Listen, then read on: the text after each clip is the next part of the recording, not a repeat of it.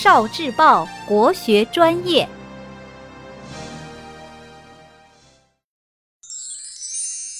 十万个为什么？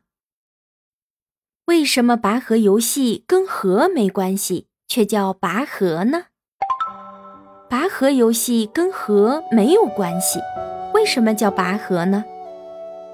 因为这个游戏最初叫做勾墙。古代楚国人常常和越国人在江上作战，楚国人在江的上游，所以进攻的时候是顺流而下，撤退的时候是逆流而上，所以他们在战争中。如果对自己有利的话，进攻非常容易；但是如果对自己不利的话，撤退非常困难。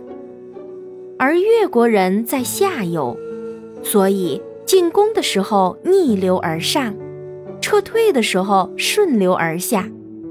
如果他们在战争中看见对自己有利，就继续进攻；如果看见对自己不利，就赶紧撤退。而且很快就能撤退，所以越国人常常打败楚国人。后来，鲁班来楚国游行，看到这种情况，就为楚国人发明了一种水上作战的兵器，叫做钩墙。这种兵器在敌船想要败退的时候，可以用钩墙的钩勾住敌船，不让它逃跑。同时，在敌船想要进攻时，用勾墙的墙顶住敌船，不让它靠近。楚国人有了这种兵器，在水战中就常常打败越国人，所以大受楚国人欢迎。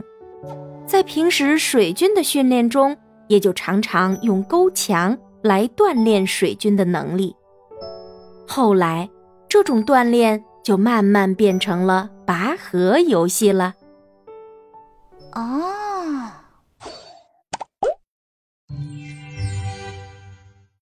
聆听国学经典，汲取文化精髓，关注今生一九四九，伴您决胜大语文。